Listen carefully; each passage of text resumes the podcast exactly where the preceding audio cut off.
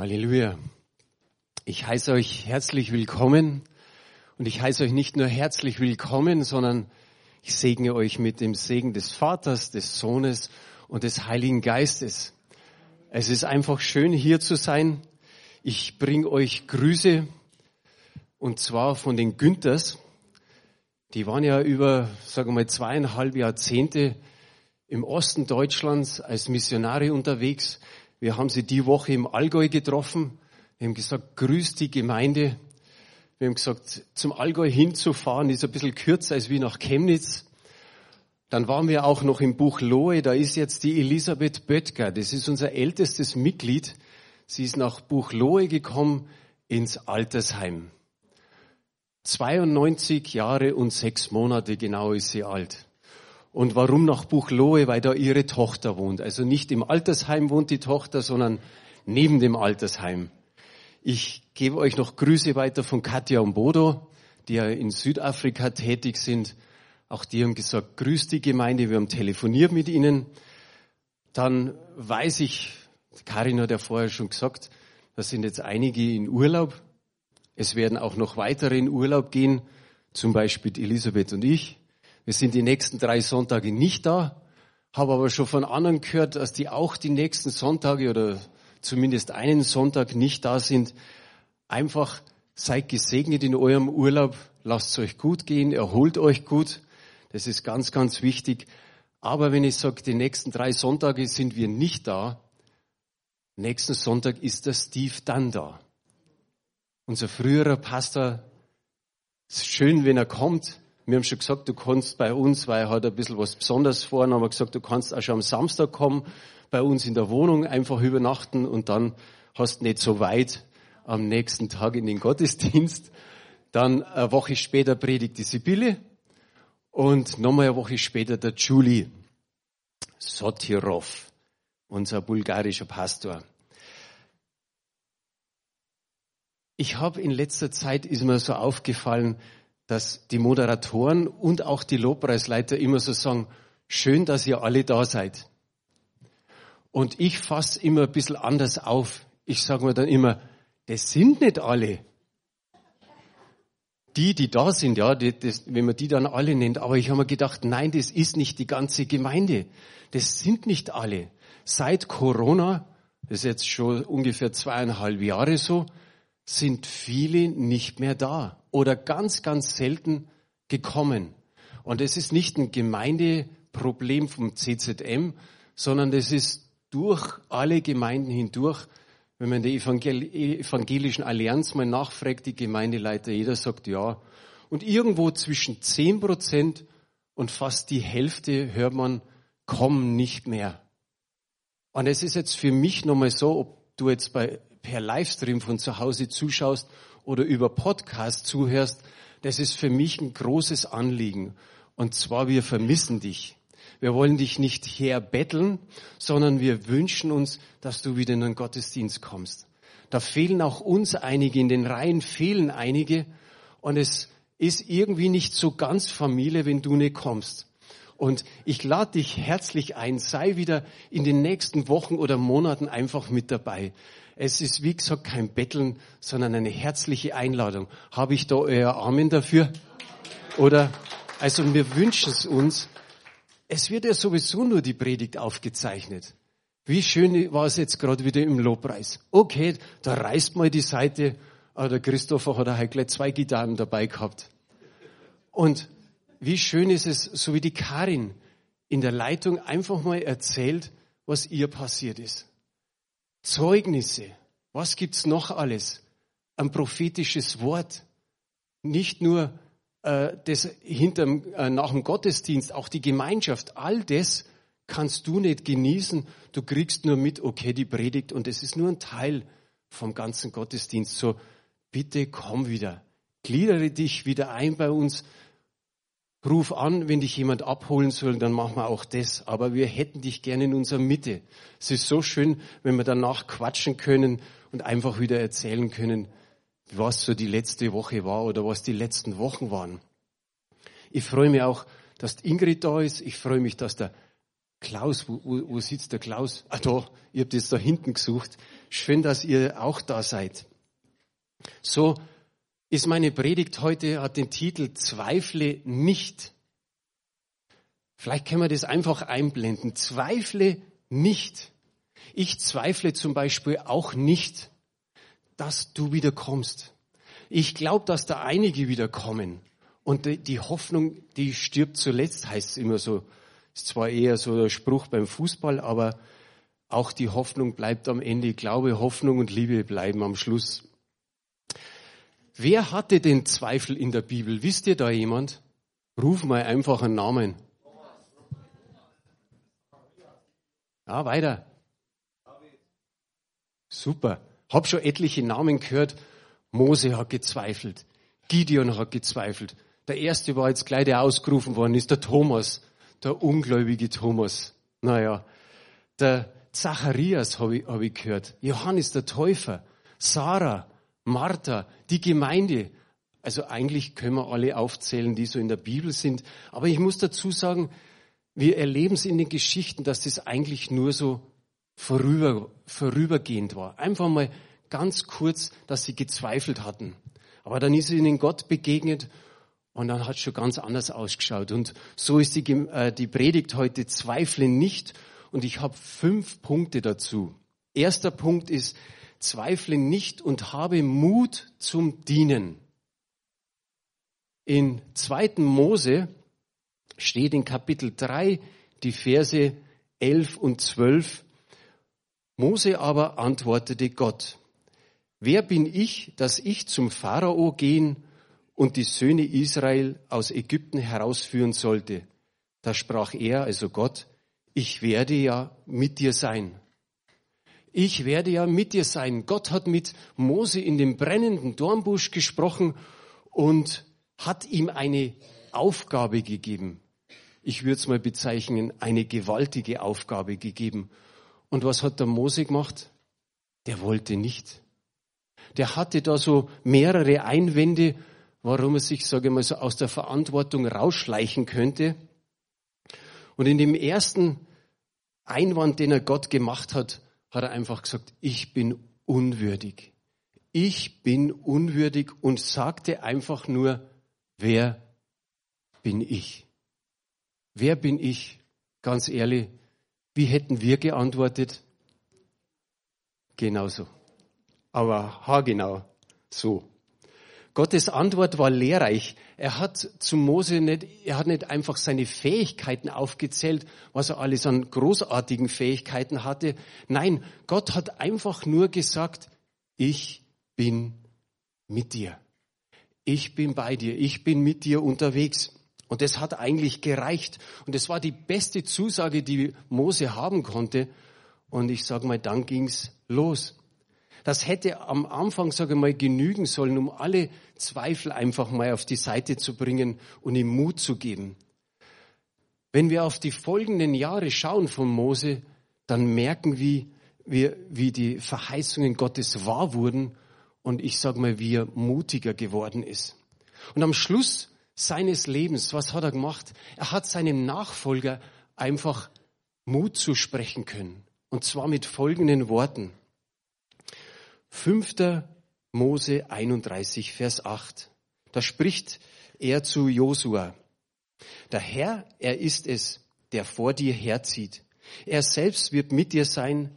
Er wird dich nicht aufgeben. Er wird dich nicht verlassen. Fürchte dich nicht und sei nicht niedergeschlagen. Er sagt immer wieder, Gott wird's nicht so tun, wie du vielleicht befürchtest. Und alles, was Mose erlebt hat in seinem Leben, kann er jetzt getrost seinem Nachfolger, den Josua, weitergeben. Und dann lesen wir sogar von Gott selbst, der Josua seine Hilfe zugesichert hat in Josua 1, Vers 5. Es soll dir niemand widerstehen dein Leben lang. Wie ich mit Mose gewesen bin, so will ich auch mit dir sein. Ich will dich nicht verlassen, noch von dir weichen. Gott war mit Mose, oder? Gott war mit Josua. Und er ist auch mit dir, mit dir, mit dir. Er ist mit mir. Er ist mit allen. wie einfach ist es eigentlich in Gottes Reich. Und so kannst du auch deinen Auftrag wahrnehmen. Oder vielleicht hast du sogar mehrere Aufträge. Du kannst ihn wahrnehmen, weil du mit Gott alles tun kannst. Du musst dich nicht unfähig fühlen, sondern du kannst es. Ich habe mir hier hingeschrieben, er will mit dir sein. Könnt ihr euch erinnern, so die letzten Wochen haben wir immer wieder mal gesagt, wer könnte beim Beamerdienst mitmachen? Wir haben Leute, die den Beamerdienst machen, aber wir bräuchten noch mehr. Da ist mal einer in Urlaub, mal krank und dann wird schon wieder knapp. Vielleicht hat dir Gott sogar den Auftrag gegeben, versuch's mal. Versuch's mal, dass du, du da hinten hinsetzt und das klickst. Jetzt wirst du sagen, ich hab den Mut irgendwie nicht dazu. Da sind immer wieder welche in der Regie, die dir helfen. Heute habe ich wieder gesehen, die Kerstin hat eigentlich alles schon vorbereitet gehabt. Und dann musst du eigentlich nur noch da sitzen und ein bisschen klicken. Und wenn du einen Fehler machst, wir versprechen es dir, wir schauen nicht hinter. Weil manche schauen so ab und zu mal hinter und denken so, warum tut er jetzt die Folie nicht weiter? Aber das sind kleine Aufträge. Warum soll es so sein, dass du sagst, ich traue mich das nicht? Und ich habe heute in der Früh sogar mitgekriegt, dass da einer schon in die Richtung das angesprochen hat, dass er da hinten was machen mehr hat. Stimmt das? Wisst ihr, manchmal denken wir, es ist so schwer. Auch die acht Leute, die wir bebeten, die Nächsten, unsere Nächsten, wie wir, für, wie wir sie einladen, wie wir mit ihnen sprechen. Manchmal denkst du, es geht nichts vorwärts. Aber Gott muss so ab und zu für uns so diesen Vorhang wegziehen, dass wir einfach in die unsichtbare Welt hineinschauen können, damit wir sehen, was er schon zu unserem Vorteil tut. Der zweite Punkt, zweifle nicht und rechne mit Erhörung ganz ehrlich, wie oft haben wir schon gebetet und haben es eigentlich gar nicht so glaubt? Wir waren uns da eher so, naja, ob Gott das Gebet erhört, ob es in unserem Gebetskämmerlein passiert oder in einer Zweierschaft, so als Ehepaar oder in der Familie oder mit Grüppchen, wo wir zusammen beten. Oft ist es so, dass wir sagen, naja, ob Gott uns wirklich hört, ob er dieses Gebet erhört. Und vorher wurde der Zacharias genannt. Der Zacharias war auch so einer. Mit seiner Frau zusammen haben sie um Nachwuchs gebetet. Und die waren schon ziemlich alt. Aber sie haben die Hoffnung nicht aufgegeben. Menschlich gesehen wäre es nicht mehr gegangen. Aber sie haben auf Gott gesetzt und haben gebetet und gebetet. Aber irgendwann ist die Zeit gekommen oder der Zeitpunkt, ich glaube, das wird nichts mehr. Und jetzt hat Gott seine Erhörung geschickt der Engel kommt zu Zacharias und was sagt er? Dein Gebet ist erhört worden.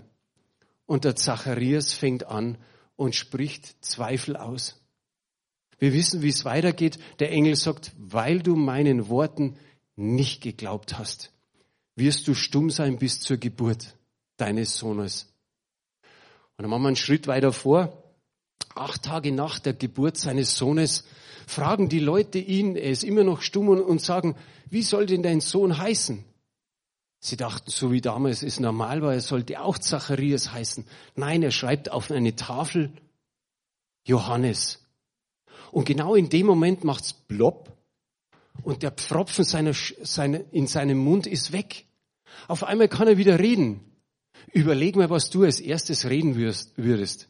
Also ich würde sagen, mei, endlich kann ich wieder was sagen. Ich wollte schon so viel euch erzählen, jetzt kann ich endlich wieder was reden.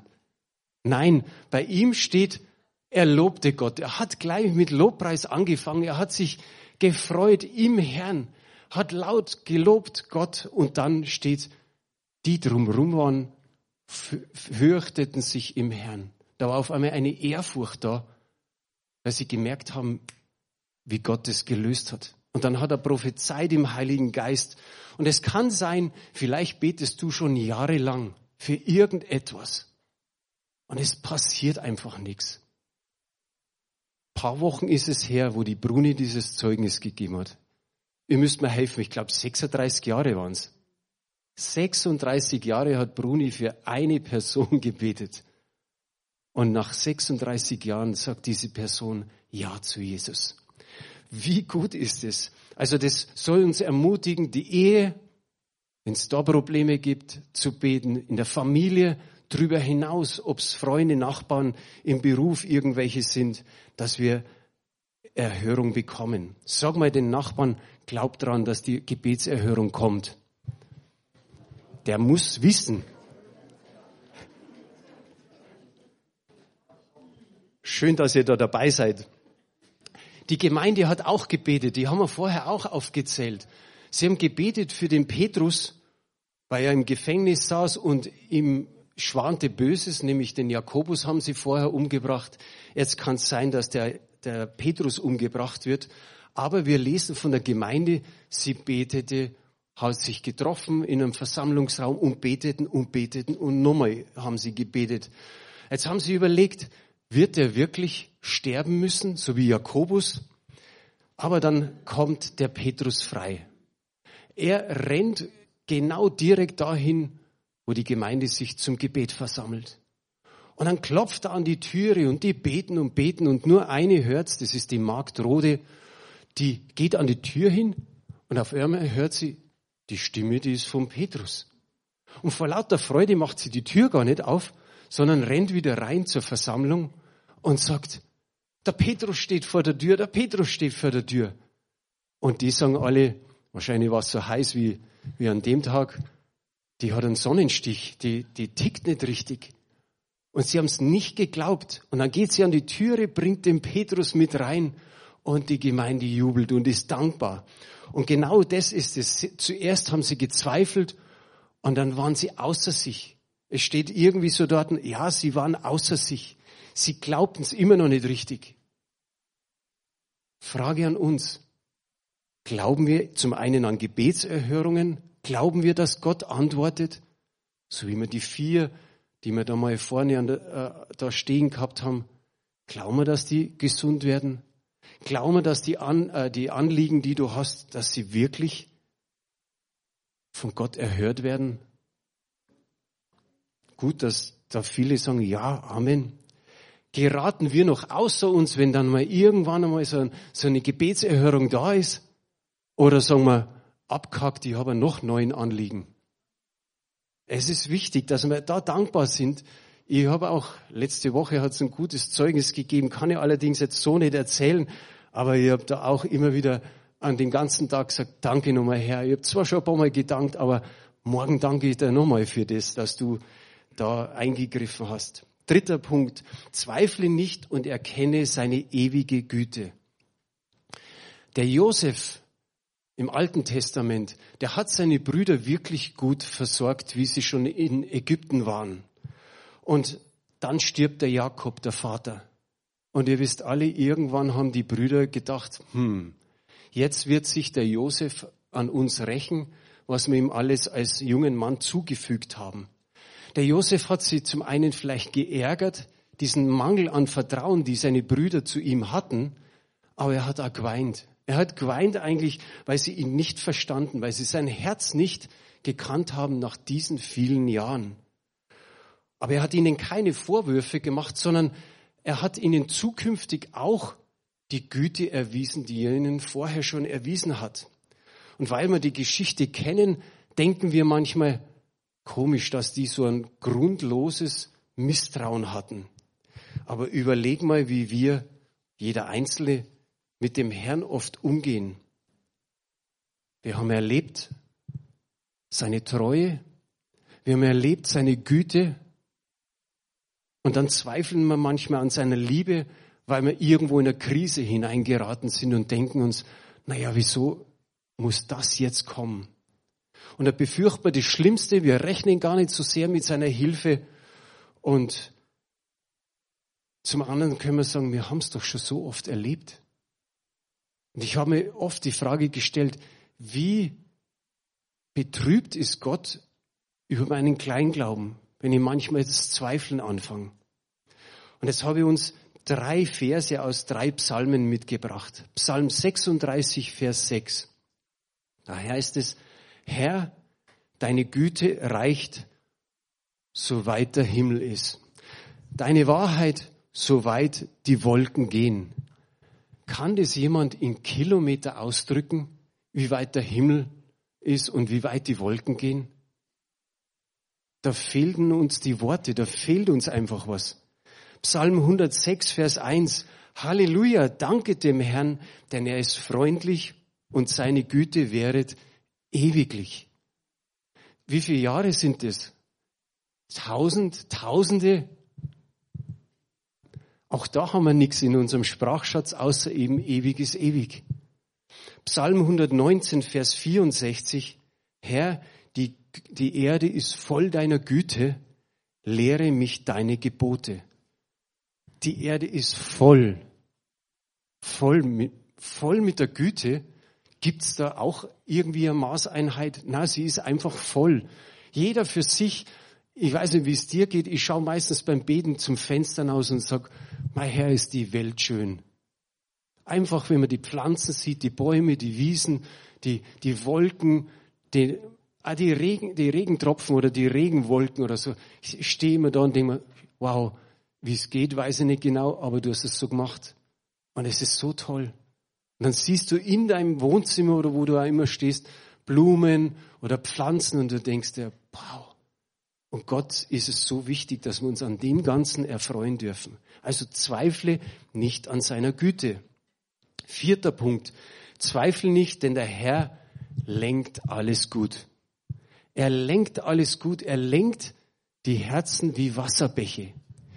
In Römer 8, Vers 28, da steht, wir wissen aber, dass denen, die Gott lieben, alle Dinge zum Besten dienen, denen, die nach seinem Ratschluss berufen sind. Wir verstehen Gottes Handeln oft gar nicht. Auch da heißt es, dass seine Wege, seine Gedanken höher sind als der Himmel über der Erde. Die sind auf alle Fälle viel, viel besser wie unsere. Und aus dem Grund kommen in unseren Herzen oft die, die Fragen auf, dieses Warum und, und dieser Zweifel. Und ich denke, Kapitel 16 von der Apostelgeschichte, das ist richtig gut. Also das haben wir jetzt hier nicht, das Kapitel auf Folie, aber das stärkt uns und ermutigt uns. Der Paulus wollte ja nach Bithynien, nach Asien reisen. Der Heilige Geist lässt es nicht zu. Es war also keine Möglichkeit, dort das Wort zu predigen. Die Reiseroute war einfach gesperrt. Und dann hat der Paulus so eine Erscheinung. Da ist auf einmal ein mazedonischer Mann, der sagt, kommt rüber und hilf uns. Und die machen sich auf den Weg. Sie sehen darin, dass das ein Auftrag des Herrn ist. Und das Ergebnis ist einfach, sie kommen nach Philippi, treffen dort die Lydia, die ist mit anderen Frauen zusammen am Fluss gekommen. Und auch heißt, sie war offen für die Botschaft und sie hört das Evangelium und sie und ihr Haus werden getauft. Wie wunderbar ist es. Diese Stadt lag in Kleinasien, wo ja der Paulus eh vorhatte hinzugehen, aber mit einem kleinen Umweg. Und Gott hat eigentlich da eine Antwort gegeben, warum der eigentliche Plan blockiert gewesen war. Durch den Widerstand jetzt des Teufels ist dann was passiert. Ihr wisst es alle. Auf einmal kommt der Paulus und der Silas ins Gefängnis. Da haben wir da so Gedanken gemacht. Ich bin mir nicht sicher, ob der Paulus und der Silas gleich losgelegt haben, wie sie die Ketten dran hatten und die Füße in die Pflöcke. Oh, jetzt loben wir gleich den Herrn. Ich kann mir vorstellen, weil wir immer von den Helden reden, auch sie hatten mal irgendwann ihre Zweifel, mal das eine oder andere, warum. So die Frage einfach, war der Weg über Philippi jetzt doch richtig? Und jetzt, jetzt sind wir im Gefängnis. Und da geht's in der Geschichte weiter. Gott benutzt wieder diesen Widerstand des Teufels, indem sie im Gefängnis sind und der Kerkermeister bekehrt sich. Auch da passiert Großes, da wackeln die Wände, da springen die Ketten und der, der bekehrt sich, dieser Kerkermeister. Und nicht nur er, sondern sein ganzes Haus. Das werden sie sich gedacht haben, der Paulus und der Silas, aha, drum, drum haben wir die Kurve da machen müssen. Aber wie oft ist es bei uns? Der ein oder andere ist schon irgendwann im Krankenhaus gelandet. Man hat doch gebetet daheim und man ist nicht so gesund worden, wie es sein sollte. Und dann landet man im Krankenhaus. Und auf einmal ist da ein Zimmernachbar, der offen ist fürs Evangelium. Und wie viele haben sie im Krankenhaus schon bekehrt? Weil Geschwister von uns im Krankenhaus waren, im Bett drin gelegen sind und die Botschaft dem Nächsten gegeben haben. Dann sagt man sich im Nachhinein, ah ja, jetzt wissen wir es. Jetzt wissen wir, was da los war. Also Gott zeigt eigentlich den Feind immer wieder seine Grenzen auf. Auch wenn sowas passiert, Gefängnis oder Krankenhaus, Gott hat immer noch mal einen anderen Weg. Und das ist das Wunderbare eigentlich an dem Ganzen. Gott hat das arrangiert, dieses Treffen im Gefängnis, das ist schon im, im Himmel oben geplant gewesen. Und das ist das Schöne, er zieht manchmal den Vorhang weg und dann sehen wir tatsächlich, okay, Herr, so hast es du vorgestellt. Und das sehen wir meistens nicht. Wir sehen es erst später. Gut finde ich, wenn er den Vorhang wegzieht, dass wir da genau sehen, seine Kraft, seine Macht, sein Wirken, seine Gnade, alles, was er da hineinlegt in solchen Momenten. Und ich habe mir hier hingeschrieben, wenn Gott uns ruft und uns einen Weg führt oder Umstände zulässt und wir gehen im Vertrauen auf ihn voran, dann übernimmt er die Verantwortung für das Ganze. Und das gilt heute noch für dein Leben, für dein Leben und für mein Leben. So einfach ist es. Bloß manchmal, wie ich gesagt habe, mit dem Vorhang erkennen wir die Gnade erst im Rückblick. Da sagen wir, ach ja, jetzt kapier es. Das reicht dann Gott schon. Und dann, dann sind wir an einem Punkt, wo wir sagen, Herr, du, du hast diese eine Tür zugemacht, die andere Tür hast aufgemacht. Jetzt habe ich dich noch besser kennengelernt und du wolltest mich mit dem noch viel mehr segnen, als mit dem, was ich geplant habe. Jetzt kommen wir zum letzten Punkt. Zweifle nicht und ergreife den Schild des Glaubens. Ihr kennt alle die Stelle Epheser 6, Vers 16. Vor allen Dingen aber ergreift den Schild des Glaubens, mit dem ihr auslöschen könnt alle feurigen Pfeile des Bösen. Da geht es um den täglichen Glauben und die innere Gewissheit, dass Gott für uns ist. Und wie ich vorher gesagt habe, es ist schon immer wieder Druck im Leben da. Durch Krankheit, durch irgendwelche Prüfungen, durch Herausforderungen, durch Not, Schwierigkeit, durch Krankheit und was man alles aufzählen kann. Und da kommt in unseren Gedanken vielleicht manchmal, ist der Herr wirklich mit mir? Ich habe schon, manche sagen das, ich habe schon so lange nicht mehr gehört. Denkt an Jesus, wie er im Sturm im Boot saß, geschlafen hat und die Jünger rütteln ihn wach und sagen, kümmert dich gar nicht, dass wir umkommen. Es war einfach eine Prüfung. Sie waren, sagen wir mal, in dem Sinn nicht geschützt mit dem Schild des Glaubens. Da ist so ein Pfeil durch ihre Rüstung durchgedrungen, nämlich, dass diese komischen, schrecklichen Gedanken aufgekommen sind. Kann es sein, dass der Herr sich vielleicht um uns nicht kümmert? Ist ihm egal? Das war einfach ein blöder Gedanke. Na, dem Herrn ist es nicht egal. Er hat aufgepasst auf sie. Und ihm war was daran gelegen, dass sie nicht umkommen. Also ein feuriger Pfeil ist eine teuflische Einflüsterung von außen, die Zweifel an der Güte Gottes aufkommen lassen. Der Satan hat auch auf Hiob immer wieder einen Pfeil abgeschossen. Und das Schlimme war, dass sogar die Frau dann gesagt hat, sag dich los und stirb. Sag dich los von Gott und stirb. Also wenn du so eine Frau hast, ist besser, du hast keine, oder? Und der Hiob hat aber diesen Pfeil gelöscht mit dem Schild des Glaubens. Hiob 2, Vers 10. Er aber sprach zu ihr, du redest wie die törichten Frauen reden. Haben wir Gutes empfangen von Gott und sollten das Böse nicht auch annehmen? In diesen allen versündigte sich Hiob nicht mit seinen Lippen. Ich habe das bei mir noch so hingeschrieben und sollten das Böse nicht auch annehmen. Tut sich da jemand leicht? Also ich nicht.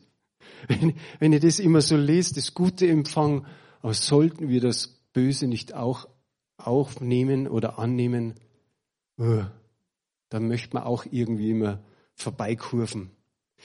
Jetzt habe ich was, das sind zwei ganz, ganz wichtige Sätze und ich habe mir gedacht, tu es lieber noch auf Folie. Das erste, der Feind benutzt die schwierigen Umstände des Lebens, unser Vertrauen in Gott zu erschüttern und uns von ihm abzuziehen. Der Glaube benutzt die gleichen Umstände, um sich näher an Gott zu halten und so über den Teufel zu triumphieren. Das ist doch gut, oder? Ich habe mir vorher schon gedacht, ich kann es euch ja geben, aber du kannst es auch fotografieren, so wie es der Wolfgang macht. Das, ich finde das einfach eine gute Aussage. Auch Matthäus 11, Vers 28 ist eine gute Aussage. Da heißt es, kommt her zu mir, alle ihr mühseligen und beladenen, und ich werde euch Ruhe geben. Ich glaube, den kennen wir alle, oder? Schön ist es, dass Jesus einfach sagt, kommt zu mir. Kommt zu mir, ihr braucht gar nicht woanders hingehen, kommt zu mir. Und am Schluss diese Bestätigung, er wird uns Ruhe geben. Und ich glaube, das ist für die Predigt auch genauso gut, wenn's, wenn man sagt, kommt her, alle, die ihr zweifelt. Alle Zweifelnden, kommt her, ich gebe euch Ruhe. Jetzt komme ich zum Schluss. Wie gehen wir mit Zweifel um? Ich glaube, die, die Jünger haben uns ein gutes Beispiel gegeben, wie man mit Zweifel umgeht. Haben wir jetzt nicht hier auf Folie, aber in Johannes Kapitel 6, auch die vorderen Kapitel, da sind viele Menschen einfach ihm gefolgt. Aber die sind ihm mehr hinterhergegangen wegen den ganzen Zeichen und Wundern, die er getan hat. Dann hat er davon gesprochen, dass er, er das Brot des Lebens ist und das, die Quelle des Lebens. Ah, das war dann schon irgendwie für die Leute ein bisschen spooky, sagt man heute, ein bisschen komisch. Auf einmal sind sie alle weggegangen, haben gesagt, deine Rede ist hart. Und dann geht er auf die Jünger zu und sagt, und ihr? Wollt mich auch noch verlassen? Was sagen sie dann? Wohin sollten wir gehen? Welch ein guter Ausspruch. Auch das ist für uns immer wieder, dass wir das behalten. Wohin sollten wir gehen? Wir können doch echt sagen, was hat die Welt zu bieten? Nix. Natürlich gibt's viele Verlockungen, aber was hat sie zu bieten? Was gibt es für eine Alternative anstelle von Jesus? Nix. Gar nichts ist nur besser. Überhaupt nichts. Überhaupt zwei gar nichts. Konzentrier dich auf Jesus und nicht auf die Zweifel. Und jetzt haben wir noch vier Folien. Dann kommen wir wirklich zum Schluss. In der ersten Folie steht, wir sagen, schau Jesus, wie ich in die Kirche gehe. Kennt ihr das? Man, manchmal gibt's so, mein Herr, ich gehe doch so regelmäßig in Gottesdienst und nichts passiert. Nochmal, schau Jesus, wie ich in die Kirche gehe und Jesus sagt, schau, wie ich ans Kreuz ging. Zweite Folie. Wir sagen, schau, wie großzügig ich Geld gebe. Und Jesus sagt, schau, wie ich mein Leben gab. Dritter oder dritte Folie. Schau, wie treu ich meine Sünden bekenne. Und Jesus sagt, schau, wie ich deine Sünden weggenommen habe. Und das vierte ist, schau, wie ich gegen die Sünde ankämpfe, sagen wir. Und Jesus sagt, schau, wie ich für die Sünden starb. Auch cool, oder? Sehr gut. Wir konzentrieren uns zu sehr darauf, dass wir alles richtig machen. Und der Schari hat das letzte Woche schon gesagt. Der Deutsche ist immer so tun, tun, tun. Wir schauen, dass wir alles richtig machen, wollen überhaupt nichts verkehrt machen, aber auch da entstehen Zweifel. Ich schließe mit dem Satz, Schau weg von dir und schau, was Jesus tut und zweifle nicht. Habt ihr da Amen dafür? Amen. Mögt ihr noch aufstehen, dann bete ich noch. Halleluja. Vater, danke, dass, dass du uns nicht verurteilst, wenn wir zweifeln, aber dass du es liebst, wenn wir nicht zweifeln. Und dass es eigentlich nur eine Lösung gibt, das bist du. Dass wir immer wieder unseren Blick auf dich richten. Herr, wie wunderbar ist es, wenn, wenn wir herausgefordert werden, dass wir nicht nur einfach da sitzen und sagen, ja, mir geht's gut, sondern dass du uns immer wieder Herausforderungen, Prüfungen gibst oder, oder uns damit durchführst Und dass wir letztendlich immer sehen, dass wir da gar nicht alleine gegangen sind. Mir fällt jetzt in dem Moment ein, dieses, diese, diese, diese Zeilen, die da sind, wo man die Fußspuren im Sand sieht und wo man einfach meint, oh, du warst nicht dabei, doch das sind deine Fußspuren, du hast uns getragen und genau das ist eigentlich das beste Beispiel. Du trägst uns immer wieder durch. Wir wünschen uns nicht so sehr diese Krisen und Herausforderungen, aber sie sind nun mal da. So wie der, äh, der Hiob auch gesagt hat, das müssen wir auch annehmen. Aber wir wissen, wir können getrost sein. Wir können mit einer Sicherheit durchgehen. Du verlässt uns nie und wir sind immer mit dir dabei. Und du du schenkst uns Gnade, auch da durchzukommen. Und danke, Herr, dass du weißt, was wir alles so an Sorgen, Nöten, Krankheiten, Problemen haben in der Gemeinde. Aber Vater, stärke jeden mit dem Wort, dass er weiß, dass er von dir getragen ist und dass keiner zweifeln muss. Und das sagen wir in dem wunderbaren Namen Jesus. Amen.